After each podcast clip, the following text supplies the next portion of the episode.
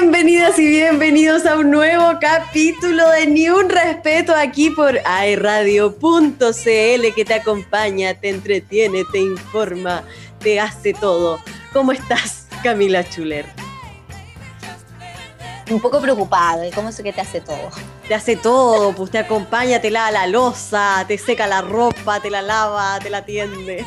Ay, Dios santo, no, yo feliz, contenta de estar aquí un nuevo miércoles haciendo el Ni Un Respeto por Radio.cl, agradecida de la compañía de todos ustedes, por supuesto que sí, y eh, contenta porque vamos a estar hablando de hartas cosas en realidad eh, que han pasado durante esta semana. Evelyn Martínez, uno pensó que después del plebiscito ya íbamos a estar más tranquila, más calmada. No, no, no, no, no. Oye, qué terrible. La vida sigue. Qué terrible. Yo de verdad, cada, cada miércoles, cuando reviso la pauta que nos hace nuestra querida Catherine Ñanco, digo, pero ¿cómo? ¿Pero cómo? Es cosa de ver igual un, poquito las noticias y ahí nos vamos enterando, Camila Schuller. Pero bueno, vamos a comenzar con la COVID, que no nos suelta. ¿Cierto, No nos quiere soltar, no nos quiere soltar, no está ni ahí con soltarnos la COVID-19. Mira, tanto es así que están de vuelta todos encerrados en Europa. Inglaterra, Francia, España, Dinamarca, leía por ahí el otro día que también están con nuevas medidas de confinamiento. Está la, la, pura CTM, el Martínez, con esto de la COVID-19 que avanza, no para de avanzar no nos quiere soltar, hay una segunda ola en Europa y uno lo que espera es que ahora sí, por favor, aprendamos. Porque eh, nosotros tenemos una importante ventana hacia el futuro, hay que verlo así. Es una ventana al futuro que no supimos aprovechar en primera instancia. Así que la idea es que ahora, por favor, sí. Y tomemos conciencia, al final también depende harto de nosotros. Es súper importante lo que estás diciendo porque acá en Conce la gente se está relajando, veo yo he tenido que ir en un par de ocasiones al centro lleno, lleno, pero de bote a bote. Oye, no, espérate, y que el fin de semana que recién pasó, 31 de octubre, el Halloween. Oh, ¿qué pasó con el Halloween? ¿La gente salió también a celebrarlo? Oye, cualquier cantidad de historia en, en mi inicio de Instagram. Ay, salen todos pillados, cabros. Impresionante. No, es que sabéis que yo me impacté, de verdad. Yo dije, oye, que se toman en serio el Halloween, ni para el 18, ni tanto carrete. Es verdad, es verdad, como que no sé qué le pasa a la juventud de hoy en día que le gusta tanto, y el Halloween, disfrazarse, meterse miedo. No, no, no comprendo. ¿Qué pasa? Es que, esa, es que estos cabros que son más chicos que una, porque hay que decirlo, son de la generación que creció súper, súper, como súper globalizada, ¿cachai? Porque uno que era de la infancia en los 90, ubicaba y el Halloween, pero tampoco era una cosa como que no estábamos tan agringados todavía. Yo me habré disfrazado, sí, un par de veces, pero tampoco era algo como que las casas completas, no. Eh, y ahora los niños que son más chicos, eh, ellos sí, pues crecieron súper agringados en ese sentido, como que Halloween ya era una fiesta instaurada cuando a ellos les tocó ser niños, entonces se lo toman más en serio. Es verdad, yo lo veo con mi hermana más pequeña, que claro, pues ella de chiquitita disfrazándose y yendo a pedir dulces con tiene? compañeras de curso, tiene 18, nació el año 2000, Justeli, o sea, no, 2002.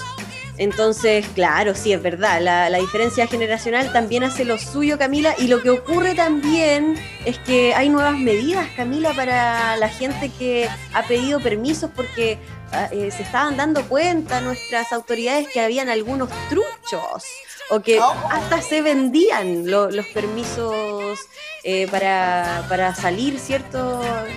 Que uno los debería ocupar para ir a trabajar, ¿cierto? Pero eso nomás. Y la gente no los compraba o, el amigo se lo pasaba. Entonces ahora hay nuevas medidas, Camila. Sí, hay nuevas medidas. Las anunció el lunes en este balance televisado, ¿cierto? La subsecretaria de Prevención del Delito, eh, cita Catherine Martorell. Oye, que saca suspiro la Katy Martorell. Es bonita. Ay, ay, como la. bonita. Es bonita la Lola. bonita, ya. Eh, ya pues la subsecretaria eh, contó, la soltó, la firme, dijo que uno se atrasa al toque de queda a partir de mañana, o sea, a partir del jueves 5 de noviembre, el toque de queda ya no va a empezar a las 11 de la noche, sino que va a empezar a las 12, a las 0000. Una horita más. Una horita más de libertad. Sí, una horita. Sí, francamente estaba complejo ya el tema de las 11 de la noche. Es que, eh, em, bueno, una no es quien para andarle la contra tampoco a las autoridades, pero puta que se echa de menos la noche. Sí, porque como me gusta la noche. Oh, estaba pensando en la misma canción. sí, bueno, ¿y qué va a tener que hacer la gente? Camila va a tener que andar con su contrato ahí, en la cartera, en la mochila, en el auto, en la guantera. Ay, sí, porque espérate, pues primero ya se atrasa el toque de queda pero no en Puerto Montt ni en Magallanes. Y como sabemos que también tenemos mucho público allá, le mandamos saludos. Se van a tener que encerrar eh, a partir de las 20 horas. Oh. Está muy complicado el tema de la COVID. Ya, pero igual está, está, helado Juan, así que a hincharse nomás. Francamente. Creo que hacia allá, no creo que tampoco den muchas ganas para cantar. Ya, entonces a partir de las 20 horas en Puerto Montt y en la región de Magallanes, el resto del país a las 0000. Y también eh, buenas noticias para dos comunas de la región del Biobío, Los Álamos y Curanilahue. Avanzó a paso 2. Estaban en paso 1. Cuarentena total. Ahora van a tener cuarentena los puros fines de semana y los días festivos. Y lo que tú señalas, Evelyn Martínez, es que a partir del próximo lunes, 9 de noviembre, todas las personas que estén trabajando en comunas en cuarentena o en cuarentena paso 2 que tengan que ir a trabajar con un permiso único colectivo, diurno o nocturno, porque hay diurno y nocturno. Oh. Van a tener que además andar trayendo trato de trabajo. Y eso es por la situación que tú planteabas. Y se dieron cuenta que había muchos eh, empresarios, dueños de... Claro, pues habían dueños de, de empresas que le sacaban salvoconductos o permisos únicos colectivos a personas que no trabajaban para ellos.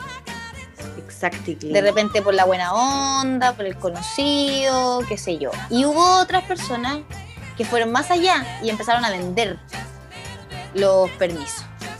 Es verdad. Estuvo complejo. Y por eso tenemos estas nuevas medidas y por eso también todos pillados para la casa con, con tate quieto Así que usted tiene que andar sí o sí con su contrato si es que es trabajador y le toca trabajar en horario de, toque de queda o de restricción de cuarentena eh, desde el 9 de noviembre, próximo lunes. Nos dieron una semanita para estar ahí atentis, Camilita. Hoy estamos terminando esta primera sección de nuestro programa, pero se viene con todo. Se viene con todo. Sí, se viene con todo. Vamos a estar con una tremenda invitada en un ratito más, así que usted quédese donde está sintonizando a radio.cl y además va a aprovechar de escuchar una buena canción, porque nos vamos con Harry Styles, Watermelon Sugar High, Watermelon Sugar High. Ya, quédense, quédense.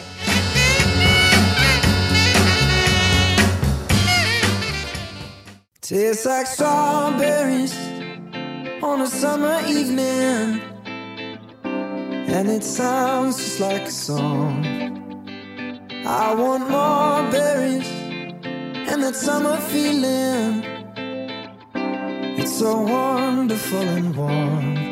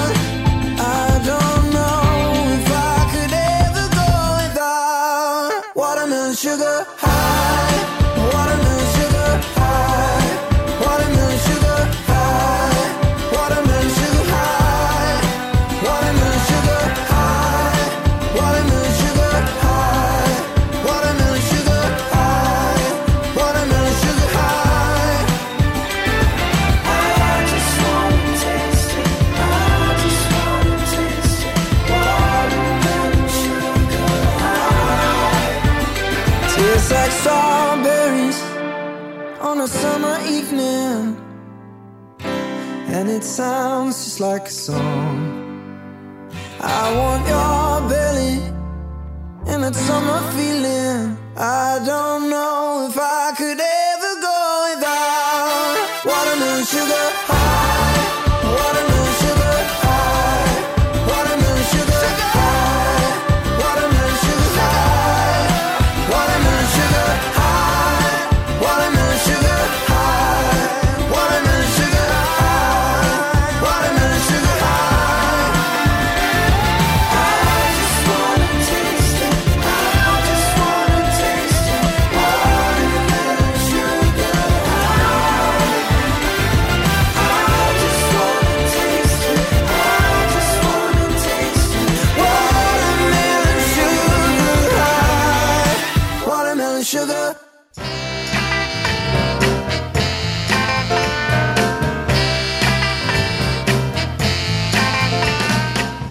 De regreso aquí en Ni Un Respeto por aerradio.cl. Escuchábamos a Harry Styles.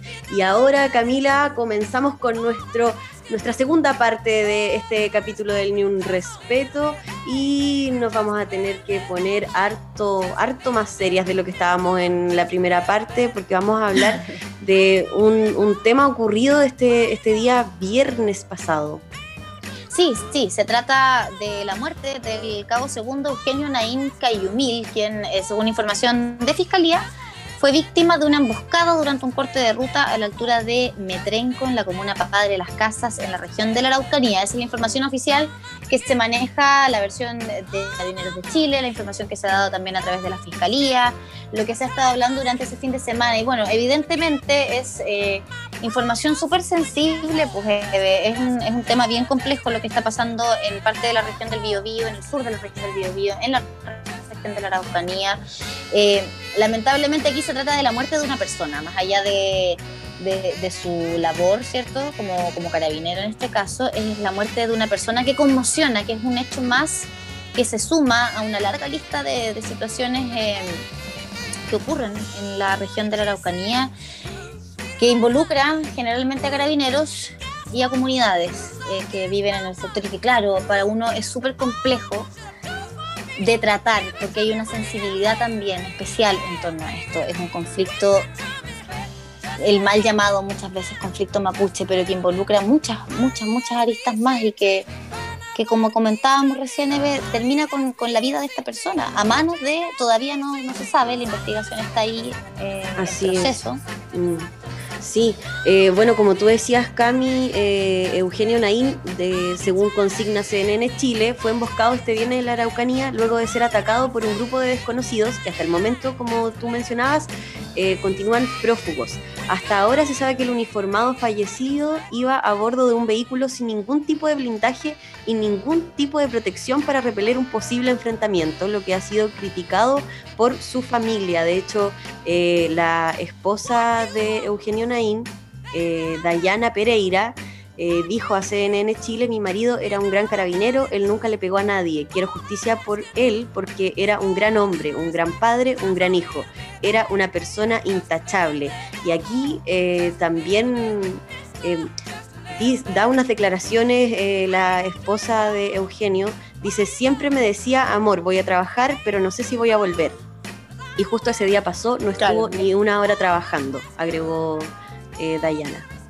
Bueno, terrible, como tú bien dices, es una vida la, que, la que está en juego, la, que se perdió, más allá de, de, donde venga, de la institución, ¿cierto? Es, otra vida más que, sumamos a, a todo este conflicto.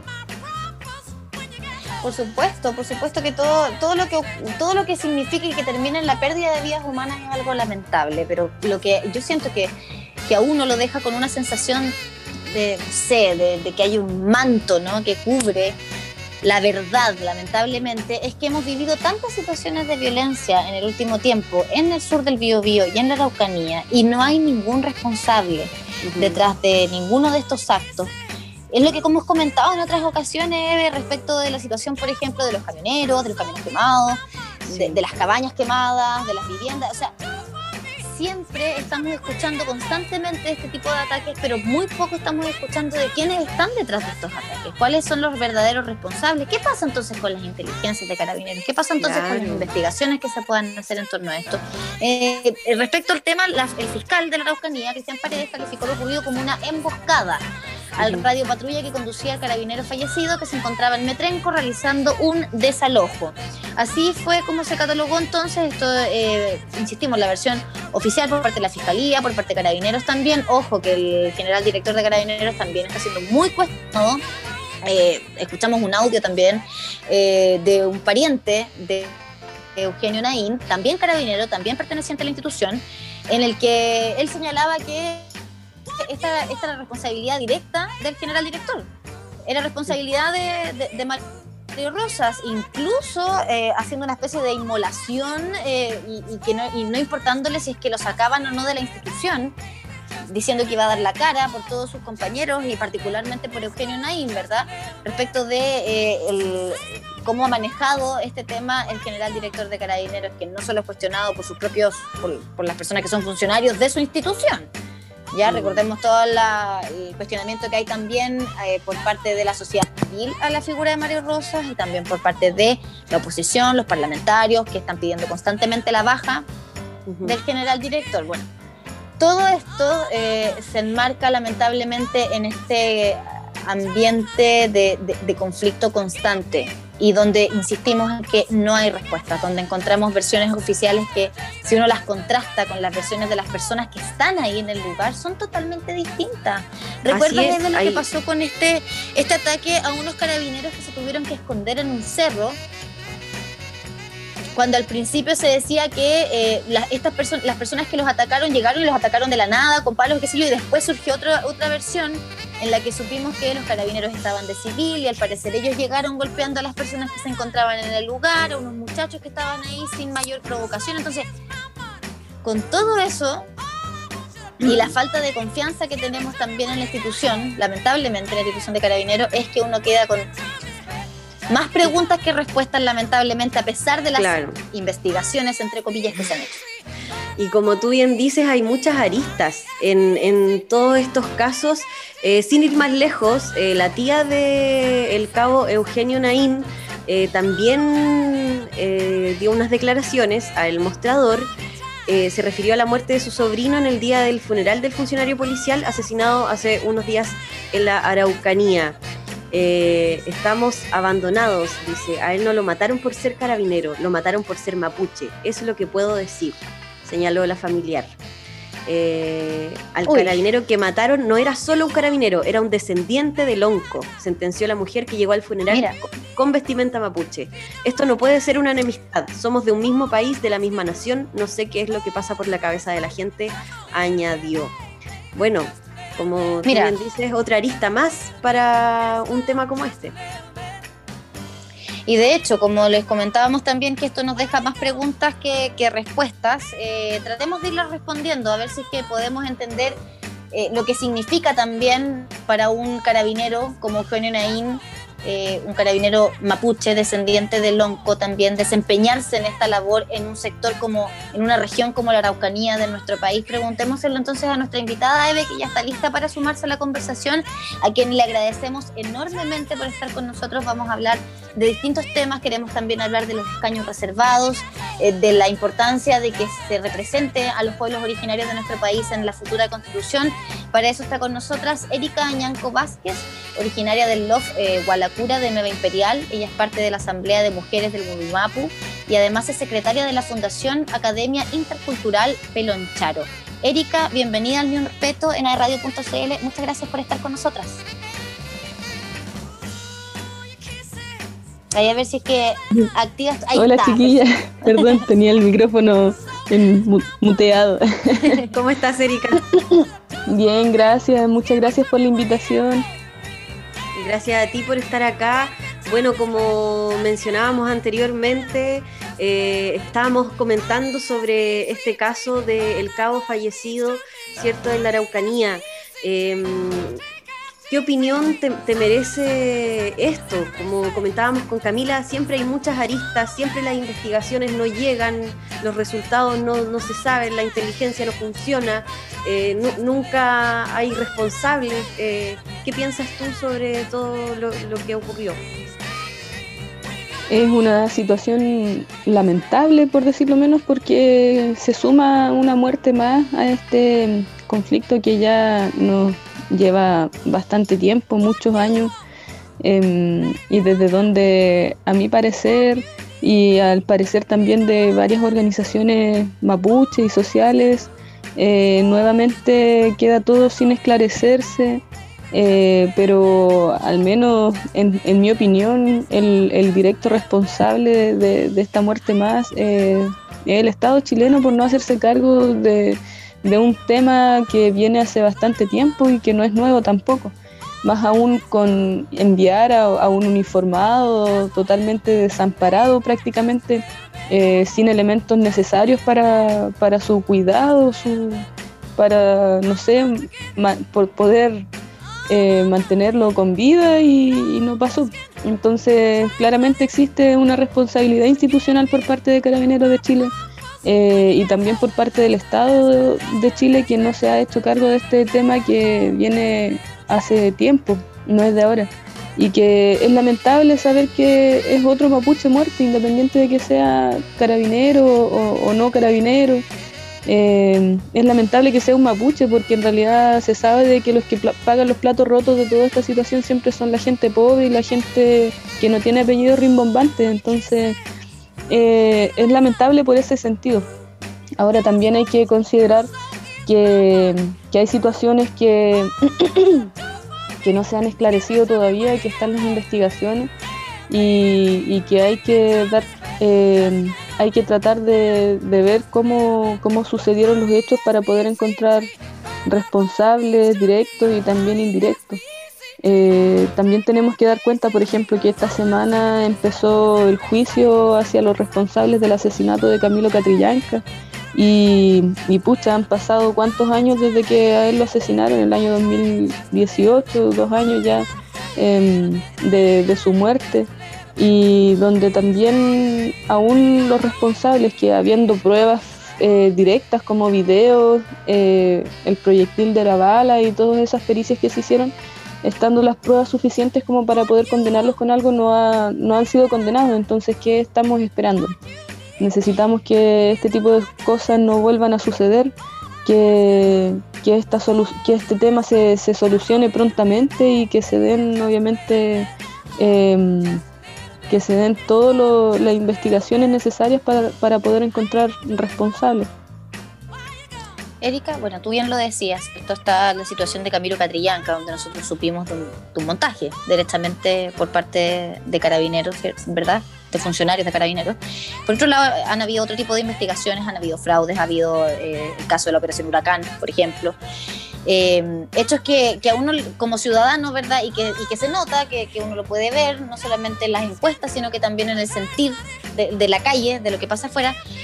Hay una, una decepción, hay una falta de confianza en la institución de carabineros que es real. Por otro lado, tenemos este tipo de, hechos, ¿cierto?, en los que quienes se ven principalmente afectados son los mismos funcionarios de carabineros en eh, hechos de la Araucanía o al sur del Biobío. Quiero preguntarte derechamente, Erika, ¿qué, ¿qué pasa con las investigaciones? ¿Por qué crees tú que las investigaciones no avanzan, que no se logra dar con los responsables? Esto independiente de quienes sean. ¿eh? Aquí yo no me estoy poniendo a ningún lado. Porque puede que detrás de esto no sabemos, no sabemos quiénes están. Nunca, no hay, rostros, no hay personas, no hay nombres, no hay detenidos. Lo mismo pasa con las quemas de los camiones en la Araucanía. ¿Por qué crees tú que ahí no avanza? ¿Cuál es la traba que hay? ¿Quién está poniendo este velo que nos impide ver qué es lo que está pasando? Yo creo que son los mismos gobernantes que no quieren dar una solución al tema, porque a ellos les conviene que exista un enemigo interno, pues les conviene que nosotros los mapuches seamos los malos de la película y que seamos nosotros los terroristas, los asesinos, ahora en este caso, eh, porque fue lo primero que salió diciendo el gobierno, o sea, ni siquiera ni siquiera tildaron así como vamos a encontrar los... Han, han habido un montón de situaciones eh, de gente que asesinan en poblaciones, el mismo narcotráfico, todos los días están matando mujeres y nadie hace nada, nadie dice nada y no son tan relevantes para el gobierno como cuando pasan acá en Araucanía. Entonces eso también es, es un tema que, que, molesta cuando uno se refiere a, este tipo de cosas porque, porque claramente a ellos les conviene que exista un conflicto en un, en un, en un lugar como lo es la Araucanía, el Biobío o acá en el sur de Chile, eh, para poder ejercer un poco de, como para decir que ellos están haciendo algo. Eh, para justificar los millones de pesos que les entregan a los carabineros y a las fuerzas especiales, sobre todo con los bonos que les dan por conflicto mapuche. De hecho, ellos tienen un ítem dentro de su, de, su financiamiento donde hay un ítem específico que es bono por conflicto, por conflicto étnico y, desde donde les dan más plata a los, a los carabineros que trabajan acá en la zona. Entonces, no sé, eh, pueden pasar un montón de cosas. Yo no sé si esa plata eh, ellos cuántos millones de esos se robarán, eh, no tengo idea, porque ya con todo el desfalco de carabineros que, ha salido a la luz, da mucho para pensar también, como tú decías. Em, pero, pero claramente la, responsabilidad o, el no encontrar responsables de este tipo de situaciones también se da, yo creo, porque algo ocultan, o sea, si, si no hay un responsable de por medio, o, quieren culpar a otro mapuche más, como con la operación Huracán, donde hoy día a propósito se, volvió a, volvieron las audiencias de la operación Huracán, donde todo Chile supo que era un, tongo, un montaje.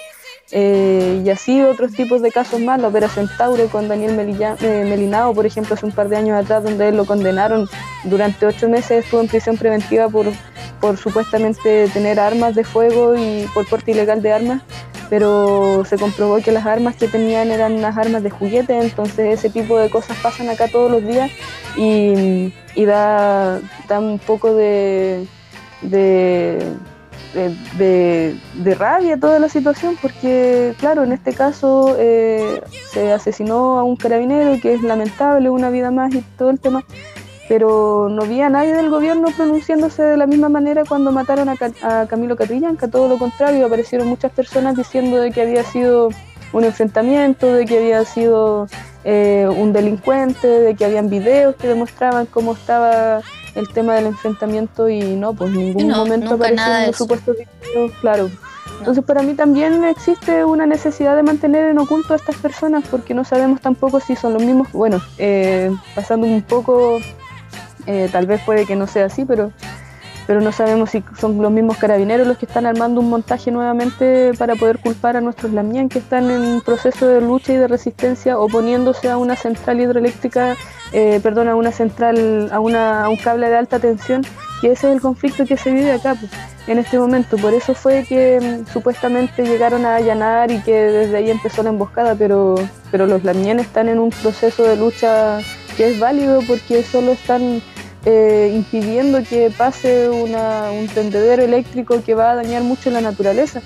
Entonces, ¿cuál es el problema de eso? No, no le veo el problema. El problema existe ahora cuando, cuando se asesina lamentablemente un carabinero y el gobierno de seguro va a llegar con más armamento policial eh, y militar para, para, para combatir, para tener a la zona totalmente militarizada y, y con una represión gigante que, se vive ya desde hace varios años. Erika, impactante eh, escucharte, me, quedo sin, sin, palabras, la verdad, eh, porque claro, eh, de repente uno no tiene la posibilidad de escuchar esto de, primera persona. comentábamos antes de comenzar el programa que de repente uno también se deja mucho guiar por eh, las noticias que, claro, son las noticias oficiales, que esas noticias las da Carabineros y esas son las que se difunden a, todo Chile. Y después, después de tiempo, después de una investigación, después de quizás dos, tres años, podemos entender que las cosas quizás no, fueron así. Entonces eh, es súper difícil estar en, esta posición desde tu lado y también, em, y, también, sí, también desde el lado de nosotros porque me siento súper mentida, o sea, siento que me mienten y, no me mm. gusta sentirme así, no me gusta, porque no, no podemos entender qué está pasando si nos mienten. Por supuesto, eh, es, bastante complejo el tema cuando tenemos todas esas versiones, como tú bien dices, Evelyn. Nos alcanza el tiempo, chiquillas, para esta primera parte de la conversación. Eh, a todos los que nos están escuchando, que se queden, porque vamos a la segunda parte del podcast también, donde vamos a seguir hablando con Erika, eh, que está muy, muy, muy interesante la conversación, Erika. De verdad que muchas gracias por estar con nosotras. Nos separamos brevemente, eso sí, Evelyn, porque tenemos que escuchar ahora a Princesa Alba. ¿Mi culpa? ¿Es tu culpa o es mi culpa? No entiendo. Claramente tu culpa. Es claramente, pero es mi culpa la canción de la princesa Alba, ¿cierto?